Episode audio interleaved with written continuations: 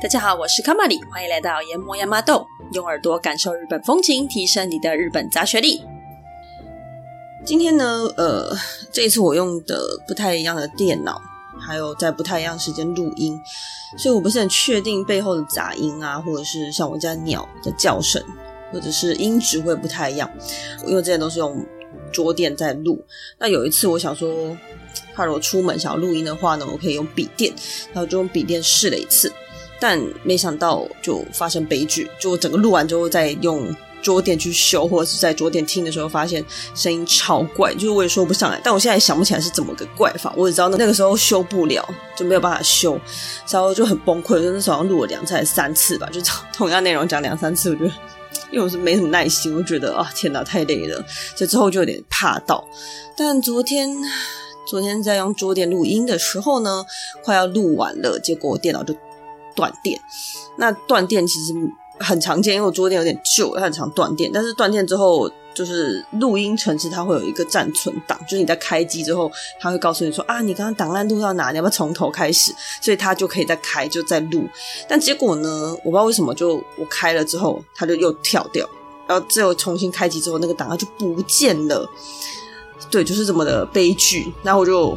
很不悦，我花了很久很久的时间去找回那个暂存档，用了所有的方法去修复它，但就是无法修复。然后后来想说，OK fine，我要花这么多时间去重新做的话，那我不如就重录。那反正也才第二次啊，还好，今天好像讲了三次就算了。但比较困扰的是，因为现在是早上了，我家小鸟就是还没有吃早餐，然后它很喜欢，对，就像大这样大叫。然后鸟的声音呢，其实是修不太掉的，所以如果觉得鸟很吵的话，那我就。对，我尽量把它修掉。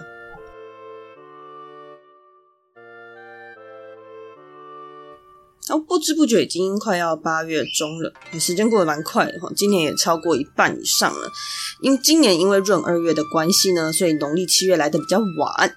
那下周三我们上架时间会是八月十六号，刚好是农历七月一号，也是本节目的第五十集。那会带来什么样的故事呢？我们在节目的尾端再跟大家介绍。而今天呢，也是要介绍一个在日本很重要的节日，但是它也跟鬼月有关系。在鬼月之前呢，就先帮大家做个介绍了。那因为如果你刚好听完之后觉得哇，这些节日这些活动很棒，你想要去的话，这个时间买机票 也还来得及。那可能你去七八月去日本的时候，你会看到这些相关的活动。那甚至里面很多东西你可能有听过，但你可能没有发现说，诶，这些活动跟这个节日都是息息相关的哦。那所以今天帮大家来介绍一下，日本是一个非常细腻的国家。由于大部分的国土在温带，四季分明，动植物、农产品、水产非常多。跟热带国家的台湾比起来啊，更能够在自然变化中感受到季节的更迭、日月的轮替。因此，每年每个月都会有许多大大小小的活动，小至换季啊，品尝当地特产啊，那大至各种节日啊、祭典等等，这些统称为年中行事 （Nenju Gyoji）。你在日本书籍中，你很容易可以找到年终形式的书。那日本人也会看这些来了解自己的文化啊，还有季节上注意事项。那我知道有的人一定会觉得说啊，这跟农民历差不多吧。我承认啊，什么节日啊、当季食材啊，这个跟农民历上面写的内容是相近，没有错。但是美学跟应用范围上面差的就多了。你如果去翻他们的书呢，哇塞，其中不乏全彩手绘本，非常的细致，甚至连过程都会一步一步画下来给你看。好比说，诶，折纸怎么折？那这个腌萝卜要怎么做之类的。那我印象很深刻，是之前好像有一套书是，我记得是猫咪的吧，就是它里面的人都是用猫咪去画，然后是全彩的绘本，那里面画就是日本的年终形式。我记得好像有春夏秋冬四本，现在那时候很红，我原本想要买，但它真的有有一点不太便宜哈。那像这种书其实真的蛮多的。那为什么这么多？就是因为很多人看呢、啊。画给谁看？一定不是给外国人嘛？因为外国人有看过这个，我觉得应该没有到很多。但日本人自己呢，是真的会看来呃了解，然后并且去做的。所以就由此可知，它其实跟农民历差的很多吼。那农民历我们除了过年会看到的时候会翻两下，或是你可能结婚搬家会翻两下之外呢，剩下时间不太会看。那毕竟呢，台湾的细腻度跟日本就是有差啦，那国家不一样，然后风土民情不一样，然后季节也不一样，所以这个无可厚非。就我们的节日过得也许就微微的随随便便啊，那他们的话就是过得蛮精致的，就只能这么说。但这就是各有好坏。那如果你对日本的节日啊、季节啊，或是一些细节，你就如果你对文化很有兴趣的话，我是真的很推荐可以去找漂亮的年终形式来看，因为你可以对于日本的更多东西有蛮蛮蛮细节上的了解了。或者说你去旅游，你可能也可以看得到这些东西，好比说你五月五号去，你就可以看到一些儿童节相关的，你说哦，原来这个装饰是代表这个意思之类的。那很建议可以去翻翻看，那或者是你懒得翻，也可以听研磨亚麻豆就行了。好，那这些年终形式当中啊，对日本人来说最重要的就是过年，还有盂兰盆节啦。所以今天就是要介绍这个盂兰盆节给大家哦。那在这之前呢，呃。我们在介绍日本节日的时候，大家如果一路这样听过来，你会发现真的非常非常多佛教相关的东西，甚至是神道教可能出现比例都没有那么高。那西洋宗教，好比说天主教、基督教这一类的，它出现的比例就相对低很多。那我其实之前都一直有在挣扎啦，有在思考，就是对于佛教的宗教的东西，我可能不太会特定的去介绍太多太细节。但是呢，因为日本就是一个佛教国家，在过去嘛，所以很多东西真的就是没有办法，你没有办法抽离掉它去介绍。所以呢，如果你是其他宗教，甚至是西洋宗教的朋友的话，我希望大家不要太用宗教眼光去看待，就我们以看待文化的角度去了解。那我也没有任何什么传教啊或什么的意思，那只是说，诶，我们透过。呃，了解佛教的东西，去了解日本的文化，因为很多东西对日本人现在来说，他可能也没有太多的宗教意义，就是宗教色彩，而只是说它已经是文化传统节日的一部分。也希望大家用这样子的眼光去看待它。好，那今天这个盂兰盆节其实也是，因为它是非常典型的一个佛教仪式，跟之前的。也不能说擦边球了，可能它的色彩没有那么浓厚。但今天我们的主题就是它，所以一定会出现很多佛教仪式相关的东西。那也希望大家就是用文化角度，或者是去了解一个宗教活动的角度来看待。我们就开始盂兰盆节，日文呢会叫它盂兰盆会，乌拉崩诶，通常会简称欧崩，就是一个盆字这样子，欧崩。盂兰盆这个活动呢，在台湾或者是只要是佛教的国家，它都会有，因为它是佛教一个非常重要的法会活动。佛教也是有很多大大小小的一些活动啊、法会啊之类的。那一年之中最重要的大法会呢，嗯，我自己觉得盂兰盆节应该可以是第一或第二的。总之，它一定有前三名就对了。盂兰盆三个字呢，呃，盂是芋头的芋，去掉草字部。有没有剩下一个姓氏的“鱼”？下面再多一个器皿的“皿”的那个“盂”。那“兰”是兰花的“兰”，盆是水盆的“盆”。盂兰盆三个字呢，是来自于梵语的“乌兰布纳”。呃，对，梵语我不会念，所以我看字面念起来是这样，但我不知道一不一样哈。所以如果如果有错的话，大家来纠正我。盂兰呢是倒挂的意思，那盆就是那个器皿哈。直接翻译的意思是。解救倒挂之苦的器皿，用盆子这个器皿来盛装上好的食物去供养僧众，可以解救众生，仿佛悬挂般的苦难。诶，这个意思。好，那可能听了不是很懂哦，所以我们先讲它的由来，你可能会比较有点概念。那它的由来呢？这个故事我相信应该蛮多人都听过的哦，就是我小时候也有它的绘本，那就是木莲救母的故事。为了没听过或者是已经不太记得的人哈，我会再说一次。目连尊者，嘿，或者是称为目犍连尊者，他是佛的弟子之一，因为修行非常认真的，因此得到了六种神通。那目连他是一个很孝顺的人呢、啊，于是他就透过神通想要找到他过世的父母亲，也是想要救度他们。就他找了很久啊，都没有找到他的妈妈在哪里。后来居然在地狱的恶鬼道找到了他的妈妈。原来妈妈因为活着的时候做了很多不太好的事情，就堕入恶鬼道当恶鬼。那这个恶鬼是饿肚子的那个饿吼，所以顾名思义就是你没有办法吃东西，然后经常会饿肚子。所以母亲她也饿得不成人形啊，形索骨立啊。目莲看了相当相当痛心，他就呢用神通去送饭给他妈妈吃，但是呢饭一入口就化成火球，母亲根本没有办法吞咽，而水也是一样。就是无论如何，妈妈就是没有办法吃到任何东西。目莲就非常悲痛啊，看着自己的母亲这么饿，就没有办法吃东西，他就哭着找佛陀，问佛说：“我该怎么办？”那佛就说：“啊，自己造的孽，你只能自己担。所以呢，身为子女啊，甚至是你身为别人的父母亲，任何人都没有办法帮其他人去担他的罪业。但呢，如果你在七月十五这一天，反省忏悔，并且用上好的食物卧具香油香花去供养僧众的话呢，呃，就可以用这样子的功德去替父母亲除去罪业，让恶鬼的母亲能够尝到食物。所以七月十五这一天举办的法会，后来就叫做盂兰盆法会。那那个盆呢，就是指呃供养僧的那种盆子，就装食物、装香花、水果那个盆子就对了，它是这样子来的。所以，对于佛教来说啊，七月十五是一个非常重要的日子。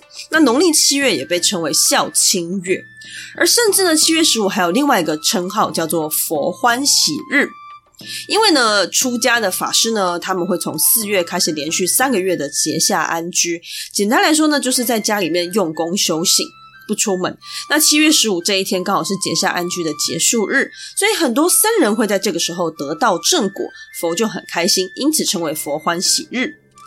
那由此可知啊，在佛教来说，农历七月是一个非常非常好的月份，它跟我们传统的习俗中的那个鬼月啊，感觉是不太一样的。而在台湾正统的佛教道场呢，还是会有盂兰盆法会的活动。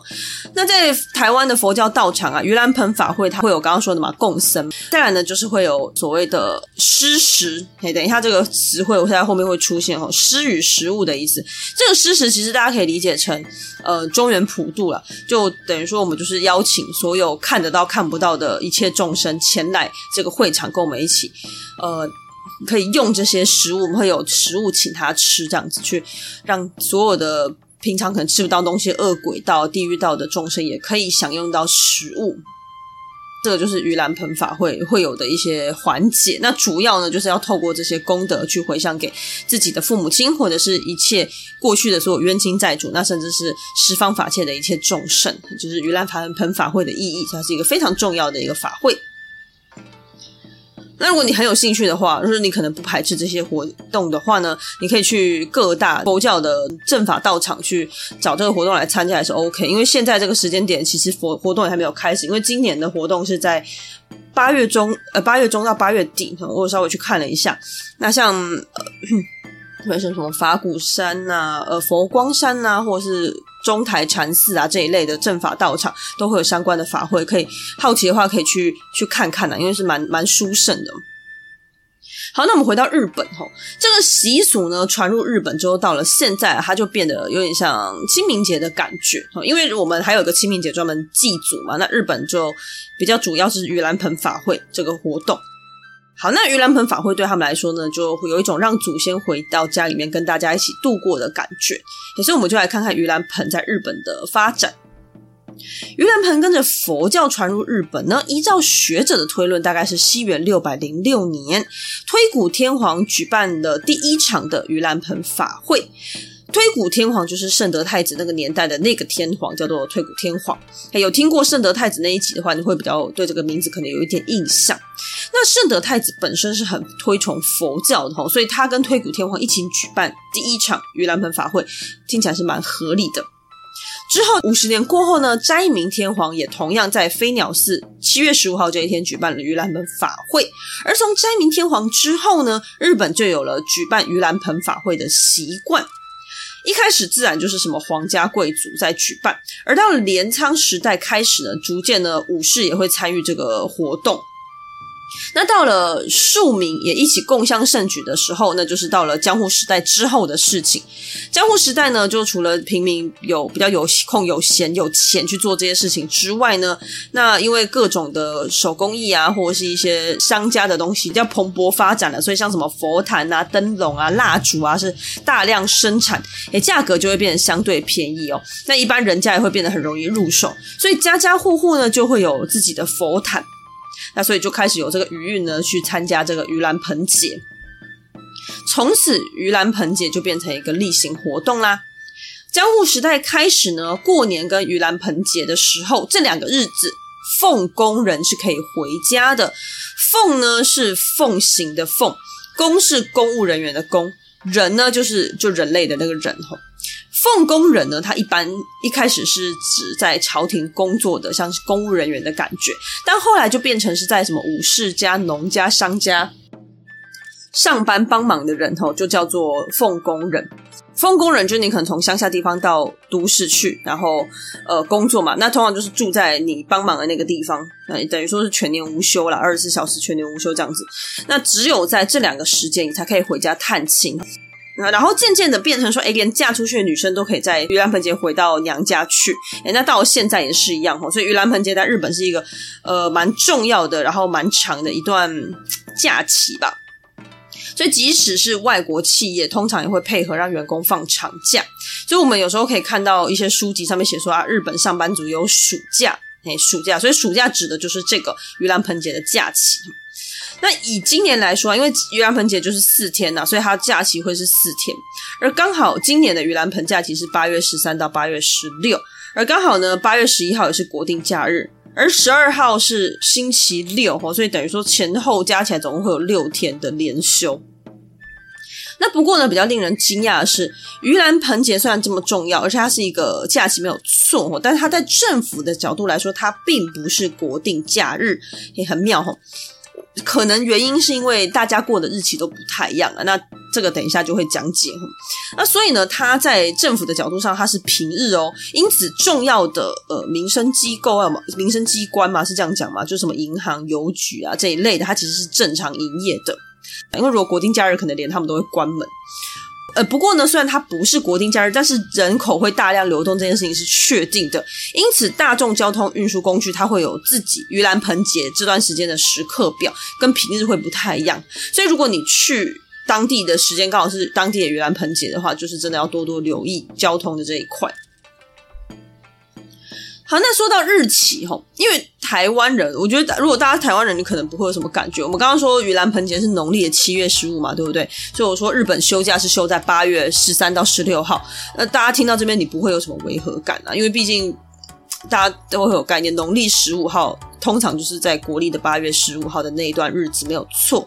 但呢，大家不要忘记了，日本过的是阳历年，就是西阳历、太阳历。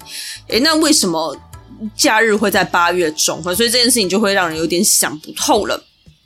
这边我们必须要先岔出来讲一下日本的历法。日本的历法，也就是日历的那个历法，吼，最早最早不用想，反正一定又是从中国过来的。中国历法呢，就这样透过朝鲜半岛传入了日本。那日本那个时候就是从百济，朝鲜半岛上面的一个国家，吼，百济招了许多会历法啊、天文知识的僧人来到日本。最后呢，在西元六百零四年，一样是推古天皇的时候，做了第一本日本自己的历法。哎，透过月亮还有太阳的运转时间来计算时间啊、日期啊等等。那这个呢是谁的工作？哎，就是阴阳寮的工作。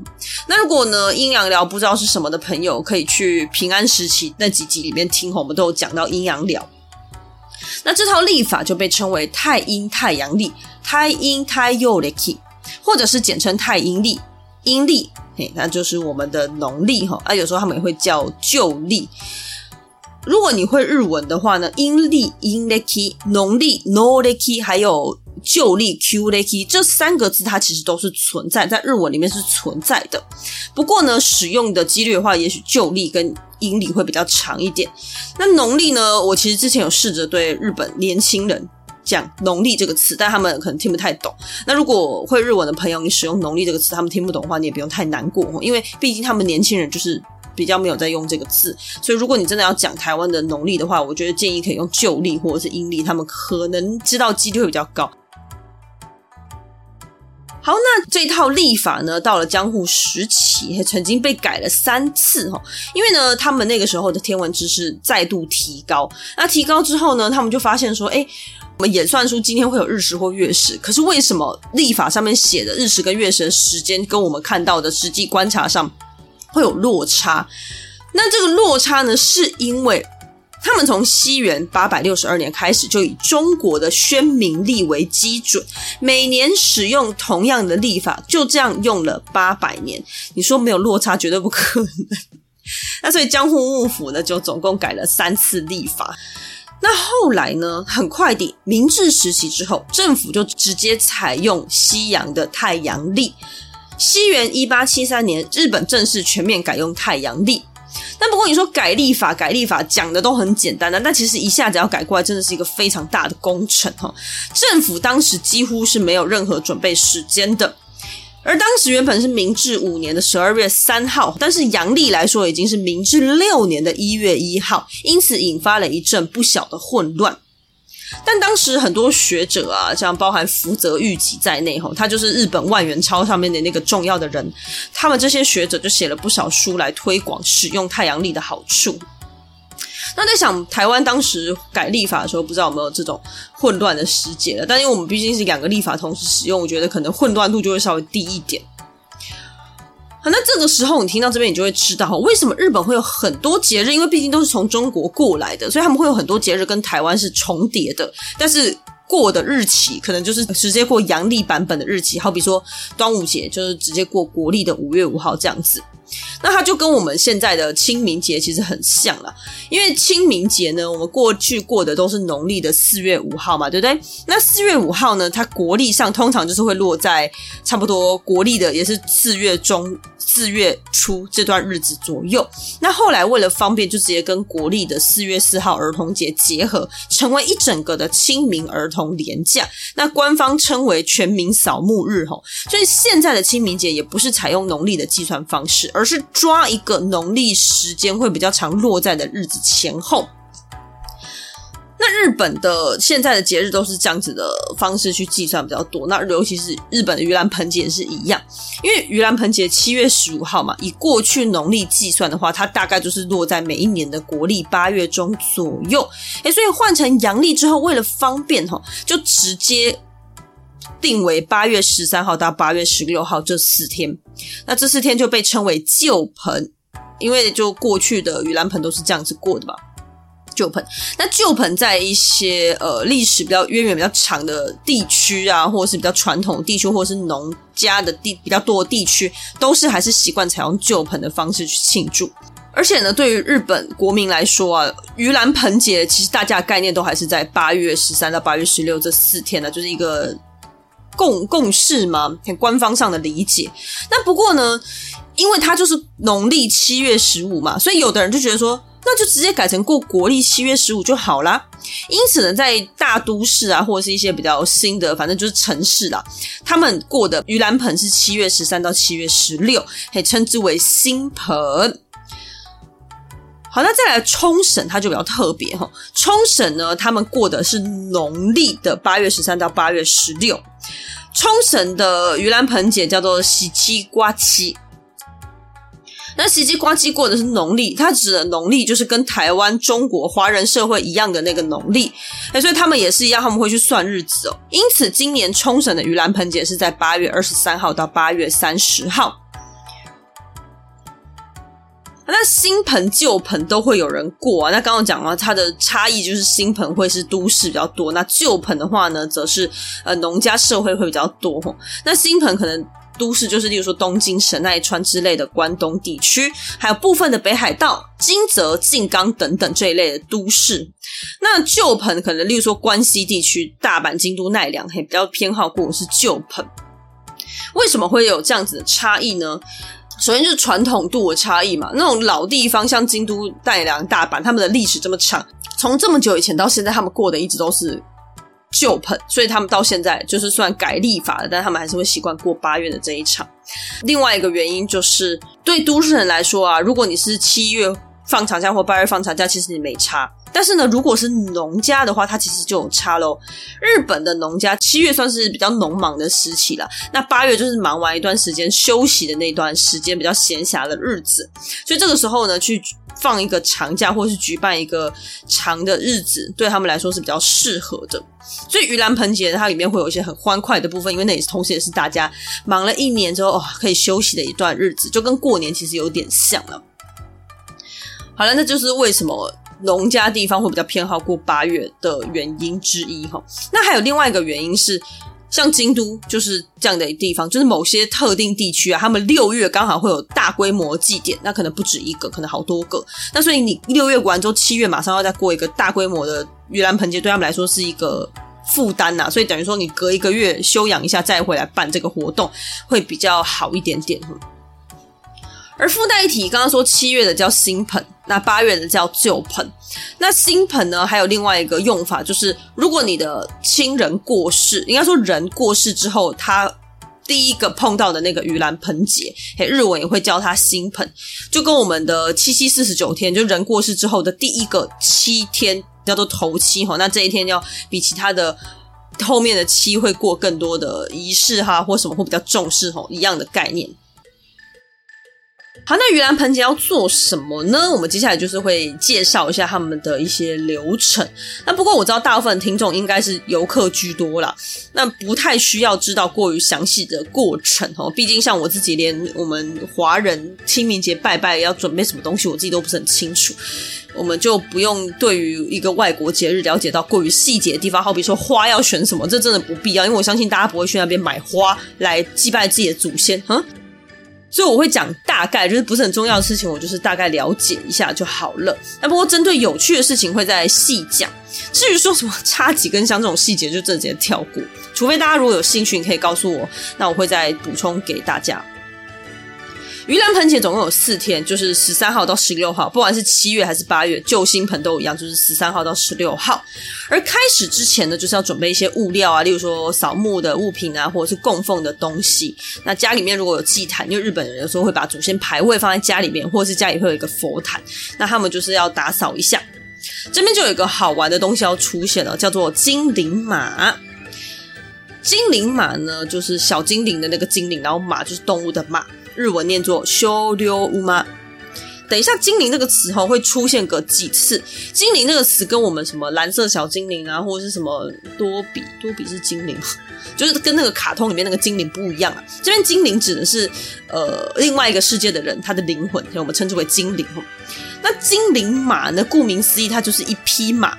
所以他们会用小黄瓜，因为小黄瓜长长的嘛，有没有？再插那个筷子或牙签，四肢当做它的四只脚，就完成它就是一个马的一个形象。那另外有一个会用茄子去插，一样是插牙签或筷子。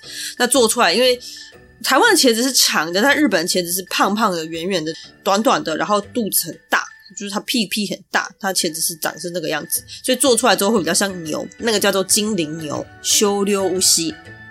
就这两个精灵马跟精灵牛，那不过现在习惯了，不管是马还是牛，他们都一律称作为精灵马，所以这个东西的专有名词就叫做精灵马。那精灵马呢，他们是用新鲜蔬果做的嘛，就是刚刚说小黄瓜跟茄子，尽量避免腐烂的问题，所以会压在盂兰盆节的前一天做出来摆好。那就放在家中的佛坛上。那摆饭的方式有很多，例如说牛跟马的头要朝向什么方向之类的哈。那就是根据地区啊，根据你摆放的意义什么，就是很多啦，它会有不一样的版本。好，那精灵马是要干什么用的呢？你想一下，牛跟马是古代的主要交通工具嘛，对不对？所以它是象征祖先回来跟回去的时候搭乘使用的。来的时候就是要快快来啊，所以骑的会是马；那回去的时候就是要慢慢走，而且可能还会带很多土产哦，所以又是牛回去。就一样，根据地区不同，两个意义可能会刚好相反。至于说为什么是茄子跟小黄瓜，除了长相相似之外啊，主要原因是因为刚好这两个东西都是夏天七八月的盛产蔬果，所以就会直接使用。那现在有的人就是讲究环保嘛，所以他们可能会用布啊、稻草来制作，那这个是可以重复使用的。形状的部分哈，如果你上网去看啊，或者是你可以去我们的 IG 看，你会看到基本款，就是我刚刚说插牙签就完工的那种版本。那现在人就大家也知道，日本人是很疯狂，尤其是手作系列，他们是没有极限的。你会看到他们用小黄瓜或茄子做成各种夸张的模样，什么飞机、机械人都有。那就只能说哦，祖先回来如果看到他搭的就是这个，他应该蛮高兴的吧。那等到整个盂兰盆结束之后，他们不会把精力马来吃掉，因为就祖先就搭成过的东西吃掉，好像怪怪的。他们过年也是一样，就是这种他们的节日通常都是跟呃宗教意义是有相关联的，所以东西他们不会随便丢掉或随便处理，就会烧掉。烧掉我看到的是最多的，然后再来就是请寺庙统一处理。然后如果你真的要丢哦，就用白纸包起来丢掉。好，到了十三号这一天，盂兰盆的第一天呢，称为入盆。お盆入り，家人会一起去扫墓，那就是迎接祖先回家的一个感觉哈。我曾经在一本年终形式的书中就讲，看到作者有分享说，他小时候去扫墓的时候，爸爸妈妈就会跟他说，等一下祖先会在你的背上，你会觉得背有点重，那你要负责把他们背回来哦。所以作者回家的时候走路就很小心，就很怕颠簸了，有没有让祖先不舒服？不过这个故事我说给别人听，大部分人都会觉得非常的恐怖。但是如果你想想，他就是你的阿公阿嬷，那你要把他们带回来跟家人一起过节，就没有那么可怕，就是有点温馨这样子。去扫墓的时间跟日期其实不一定啊，但基本上就是概念就是迎接的时间要早，而送走时间要晚哦。所以早的话最好就是十三号的中午之前，而迎接完的时候他们会。点火，这个叫做引火，迎接的引，木卡埃比。这个引火呢，为的目的就是让祖先不要让他们找不到人啊，然后所以他们会在墓园啊，或者是家里的玄关、庭院点火。那点火之外，他们也会挂上盆提灯，嘿，盆盂兰盆的盆，然后提提篮的提电灯的灯，叫做崩秋景，同样也是迎接祖先的意思。最好状况当然是四天。二十四小时不间断的亮着啦，但有的人可能不知道省电还是怎么样，他们是会点说啊，就是晚上啊有家人醒着的时候会开灯，剩下的时间关灯哦啊，那也没关系。接下来十四、十五两天呢，就是典型的盂兰盆法会，那它就是法会嘛，所以会有两件事情一定要做。第一件就是诵经，诵经不管是去寺庙或是请僧人来家里面都 OK。第二个就是普渡。普渡呢，亲友或者是孤魂野鬼都 OK，反正就是他们会有也是做一桌东西请他们吃饭这样子啊。那这两项活动呢，在日本是不分宗教，家家户户基本上都会做的，已经成为传统活动的一环。到了最后一天十六号呢，根据地方的不同，有的人会在全家一起去扫墓，同样就是怎么开始怎么结束。迎接的时候会有引火，那结束的时候就有送火，叫做 Okurib。哎，作为目送祖先回到另外一个世界的仪式，其实呢，你听到这边你就大概知道哈，日本夏季有非常多祭典活动，就是非常的热闹。那其中很多知名的祭典活动，其实都是因为盂兰盆的关系。如果把盂兰盆给抽掉的话，你会发现日本的七八月好像跟其他日期又差不太多，就节日就就大概那几个祭典这样子。哎，所以我们接下来就来介绍盂兰盆节中比较知名的各地活动吧。首先最广为人知的呢，应该就是京都的五山送火 Gozan no Okuribi，或者是称为大文字烧啦 Daimonjiaki。那很多人听到文字烧就以为是那个 那个月岛文字烧，但其实不是，它不是食物，它就是这个五山送火这个活动的另外一个称呼。那它就叫做送火嘛，所以你就知道它是在盂兰盆最后一天送走祖先的那个送火仪式。所以它是举办在八月十六号。那五山呢，就是因为它分别在京都的五座山上，用火把哦排成六个大字或者是图案。去烧，非常非常的壮观。其实呢，这个活动是我少数我亲自看过的。那其实我那时候去的时候，我真的不知道这个活动。那时候我才十六、十九岁吧，就跟朋友一起去京都这样子。那我那天就真的只是觉得说哦无聊，然后就那天就跑去岚山晃晃，然后回来。回来的时候已经天黑了，他人很多，我就混在人群里面走，走一走，走一走，突然听到人群有一声，同时有一个很低的声音，就大家一起讲呜。的那个声音，然后抬头一看，就有一个很大很大的鸟居图案哦，然后好像远远还有一个，但我不记得是哪一个，应该是大吧。我印象很深刻，是因为它真的非常非常壮观。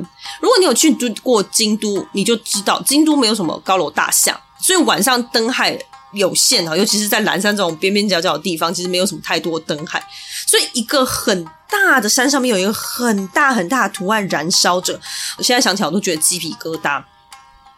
那另外一个印象深刻点就是日本人真的很安静，因为如果是同时，例如说烟火同时放出来的时候，台湾人一定呜，就大家一起叫，让大家很开心这样。但日本人他们就真的是很安静，就所有人就是哦，就一起这样哦这样，然后接下来他们也没有尖叫或干嘛，就就一边走一边看自己的，非常的非常的压抑又不造成别人困扰的一个族群文化。你看那时候有一点文化冲击这样。那五山送火呢，它是从晚上八点开始点火。它不会一次烧哦，就是它是五座山间隔五分钟，从最东边在银阁寺旁边的一个叫做东山如意月开始燃烧，第一个字是大。东山如意月呢是这五座山里面标高最高，那同时它的大字也是规模最大的。那为什么是大字呢？就是众说纷纭呐。那通常就是跟佛教一些渊源有关系。那他这个说法呢，是有一这个佛教大师呢，在过去点火的时候，他做的祭坛是做成一个大字的形状，所以就是以这个字来的。但还有其他很多说法。那再来八点零五分呢是。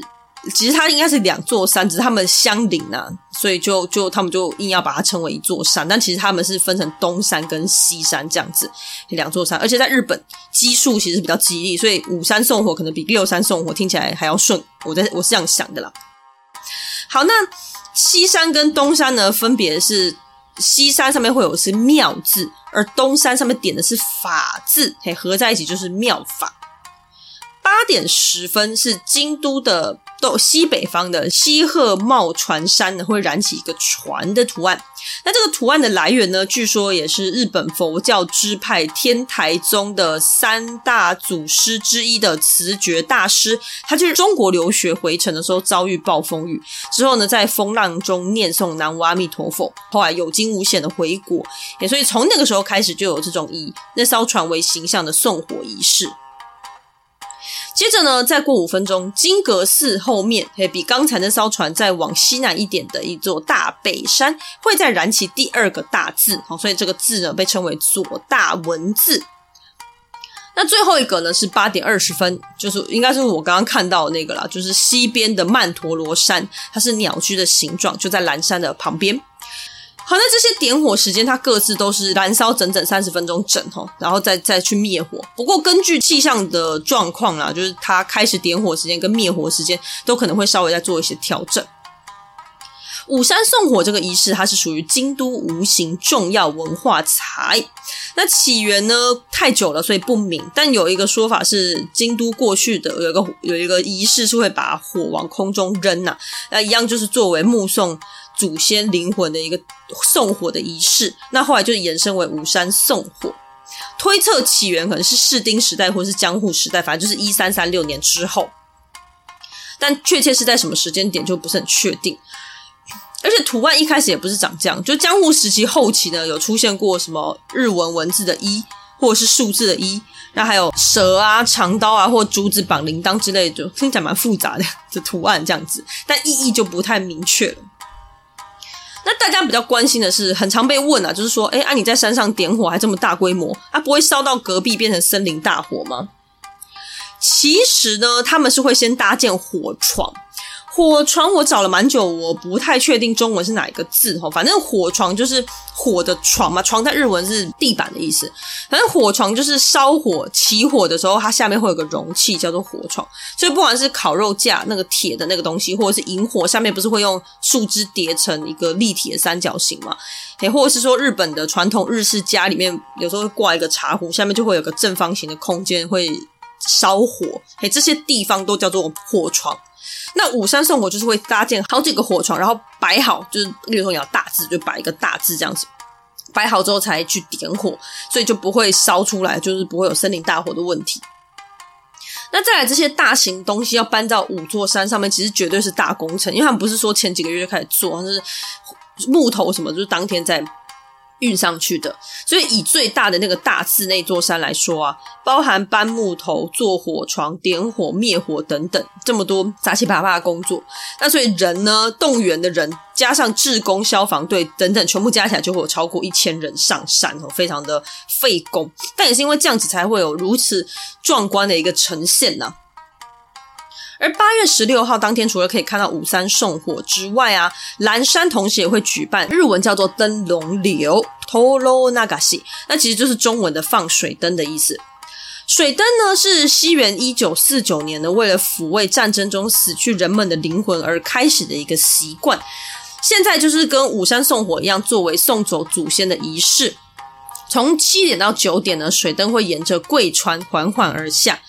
它就会变成一个肃穆啊、庄严又优雅的景色。那到时候贵川旁边会坐满的人，然后有一些小摊贩，就是很像一般的祭典。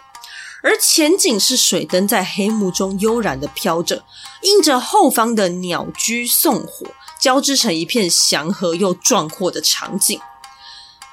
那这个就蛮推荐大家去看。我那天刚好也有看到，就真的人还蛮幸运的。我自己是觉得非常的神圣肃穆吗？对，就不知道怎么讲，没什么形容词。那水灯啊，除了京都之外啊，东京的于田川在八月十三号也会有。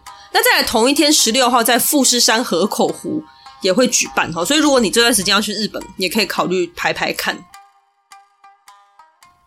盂兰盆节呢，还有会有一个很重要环节叫做盂兰盆舞，很多地方都会有他们自己的曲调啊，或者是舞蹈，那就是我们在日本祭典或是日本美食展会听到那种传统曲调，都是都是这个这种盂兰盆节的。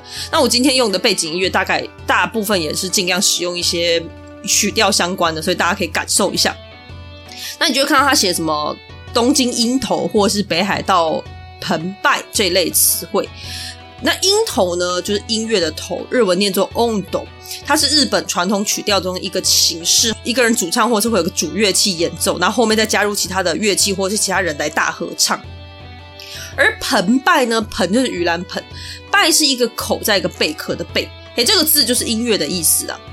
我不知道大家有没有听过，黄明志在二零二零年有一首歌就叫做。二零二零东京盆踊吧，那其中这个盆就是盂兰盆，那踊就是舞蹈的意思，所以里面人跳的呢就是东京地区的盂兰盆舞蹈。那我找到一个把日本各地蛮多盂兰盆音乐放在一起的一个一个 YouTube 音乐了，那我会把这个连接放在说明栏位或者是 IG，有兴趣的都可以点开来听听看哦。日本的三大盂兰盆舞啊，分别就是西马音内盆舞。阿波盆舞跟郡上盆舞，也是我们一个一个来介绍。西马音内啊，西边的西，动物的马，音乐的音，里面的那个内吼叫尼西莫奈诺崩欧多里。西马音内盆舞呢，它是位于秋田县雨后町的这个地方的盆舞，举办时间是八月十六到十九三天。它的特色是跳舞的人通常是女性啊，会把脸挡住。如果是成年女性的话，她会用斗笠。那那个斗笠就是你想象一个帽檐很大的草帽，然后你就。压着它两边帽檐往中间压，它不就会变成一个扁扁的三角形吗？哎，就是那样。然后你戴在头上，你的头就会被脸啊，就会整个头就会被挡住。那下面通常会穿红色的和服啦。那这个就是成年女性，未成年是头巾。这我就觉得有一点，第一次看到会觉得有点微幽默，就是它是用很像一块黑布把头整个盖住之后，头顶的地方再用白色的布绑起来，可以固定起来。那眼睛地方再挖两个洞，就有点像那种。呃，有很冷的地方的时候，他们会戴这种头套，有点好笑。那下面就会穿深色的和服。那把脸遮起来，是因为想要呈现祖先们的灵魂回来阳间跟大家同乐的姿态，所以才要把脸挡起来。那成年女性的红色鲜艳和服，通常就是妈妈传给女儿的。哎，不过现在他那个搭配也不一定。然后说去看那个影片，就是好像大家搭配的蛮 free 的，就是你可能斗笠配深色的和服也不一定哈。那来跳舞的把脸遮起来的男性也有。再来阿波舞阿瓦欧斗里，这个人气非常非常高，它应该算是日本中人气最高的一个盂兰盆舞吧。它这个地方除了它的当地，它是在德岛。的这个地方的舞蹈，但是它其他地方也会办，例如说东京，它也会有这个阿波舞的盂兰盆舞蹈的活动。那阿波舞它的历史非常久，它的特征就是大家可以一起跳，人数会非常非常非常的多。但一样，我会把影片连接放在下方，它都还蛮壮观的。盂兰盆节，它就是刚刚有讲，除了祭祖之外，它就是八月农家收成之后的一段农闲时期吼，所以大家终于可以好好休息啊，那就很像夏天版的过年，所以大家就会聚在一起开心的玩乐。那祖先也回来，就觉得哇，真的是太过盛大了吼，所以这个时候就一起嗨啊，一起跳舞。那大家有多爱跳阿波舞呢？江户时代。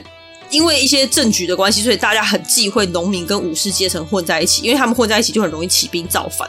跳舞大家很嗨嘛，就是你人跟人之间的那个阶级就没有那么重要，会取消人跟人之间的隔阂，所以呢就很可怕。他们就觉得阿波舞很可怕，它会让大家就是关系变很好，所以就对德岛下了非常多次的禁止跳舞令，甚至有那种武士人家的大佬啊加入跳舞之后，因为太过疯狂而被软禁的记录。也由此可见，阿波舞是真的嗨。但除了武士跟贵族阶层之外，阿波舞在一般人之间非常的红，真的是红到一个不行，大家都会跳，就变成说一个各地文化交流的推手啦，就很像人家会说什么以武会友啊，或者是音乐无国界这种感觉，就哎你也会跳，我也会跳，哎你也知道这首歌，我也知道这首歌，所以就不知不觉中大家的关系就会变得比较好。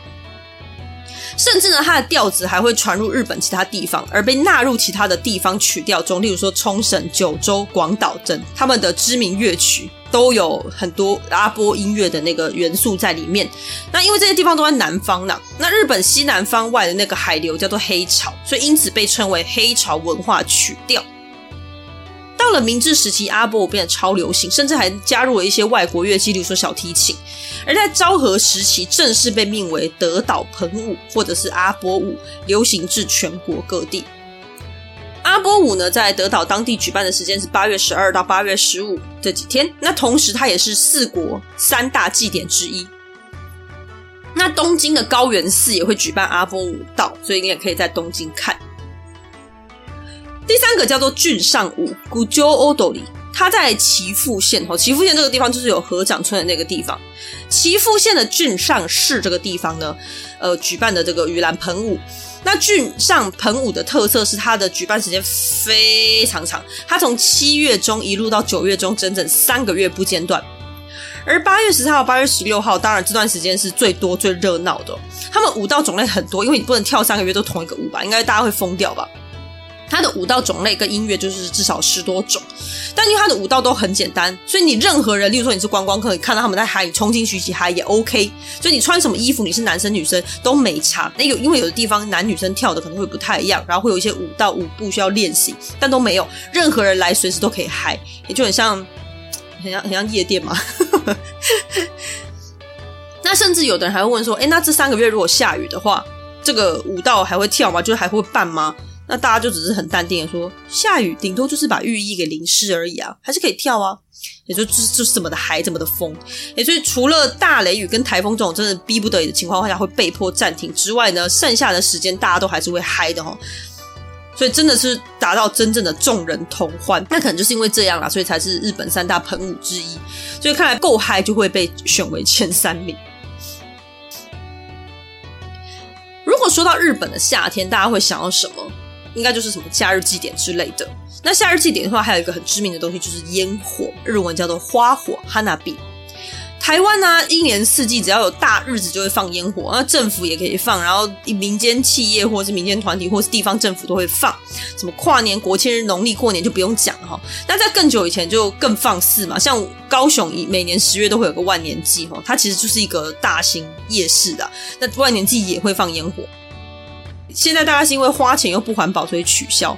那更狂的是，我以前读的学校，圣诞节是会放烟火的。那他就在学校正中间的那一栋校舍上面放，可是那栋校舍很矮，它就大概三四层楼吧。那所以我的外套还被烟火的火烧到一个洞，真的很扯。反正台湾人就是很爱放烟火，一年四季都会有烟火，所以你跟台湾人讲烟火，大家没有什么季节感。但是在日本，烟火是属于夏天的回忆。跨年呢，会有烟火的，就只有东京迪士尼跟九州的豪斯登堡这种异国风情的地方，所以大家不要想着跨年去日本看烟火，没有，他们没有太多这种东西。好，那总之呢，夏天等于烟火，嘿，在日本文化里面是这个样子的。日本最早的烟火大会就是东京现在最大的于田川花火大会。那隅田川呢？我们在樱花那一集有讲过，它非常容易溃堤，动不动就会淹水哦。所以江户时代有做过整顿。那那时候沿岸的樱花，也就是为了防止河水溃堤而作为的呃防水措施之一啦。那当时德川宗吉在整顿于田川的时候是西元一七三三年，在这前一年呢，日本遭逢严重的饥荒，死了将近一百万人。于是吉川忠吉为了安抚亡灵，加上镇压疾病等等目的呢，而进行了施食法会，那就是刚刚讲到的，会布施食物给孤魂野鬼或者是恶鬼，让他们可以饱腹。所以吉川忠吉那个时候就在法会时放了烟火。到了后来盂兰盆节前后举办烟火大会，就变成了一个习惯。那你说为什么要放烟火？烟火不是很嗨吗？其实烟火在台湾来说是一个很快乐的象征，没有错。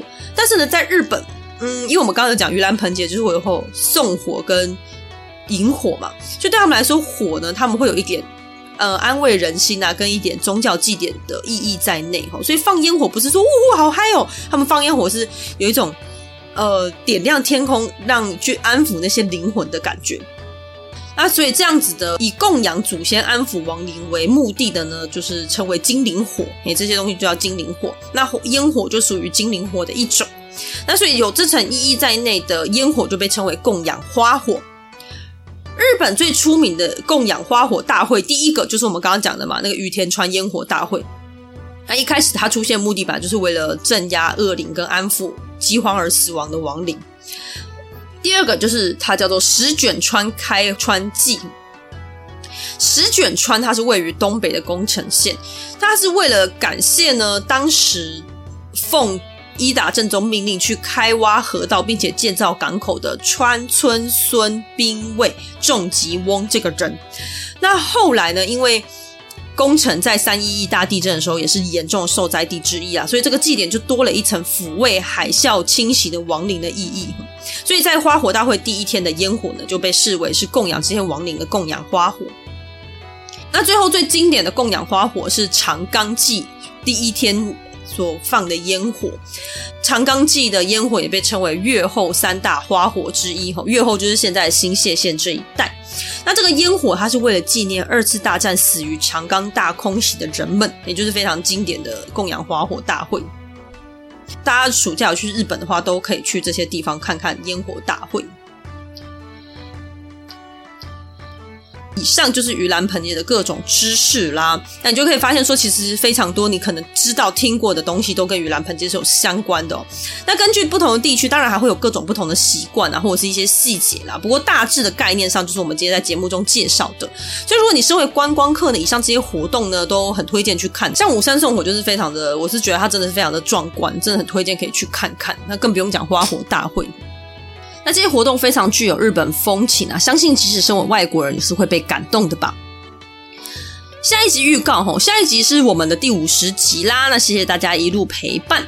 那对我来说也是一个小小里程碑。那因为刚刚有讲到，刚好又是农历的七月一号，所以原本是想要来做一些比较呃鬼故事啊，或者是一些就是应景的东西啦。但后来呢，因为最近有一部电影很红，那跟日本也有关系。那这部电影就叫做《奥本海默》，它讲的是制作原子弹的人的故事。那大家也知道，日本是这个世界上唯一有被原子弹投过的国家，刚好啦，八月就是日本被投两颗原子弹的月份，也就是时间刚好是七十八年了。七十八年前的八月，这两颗原子弹炸在日本。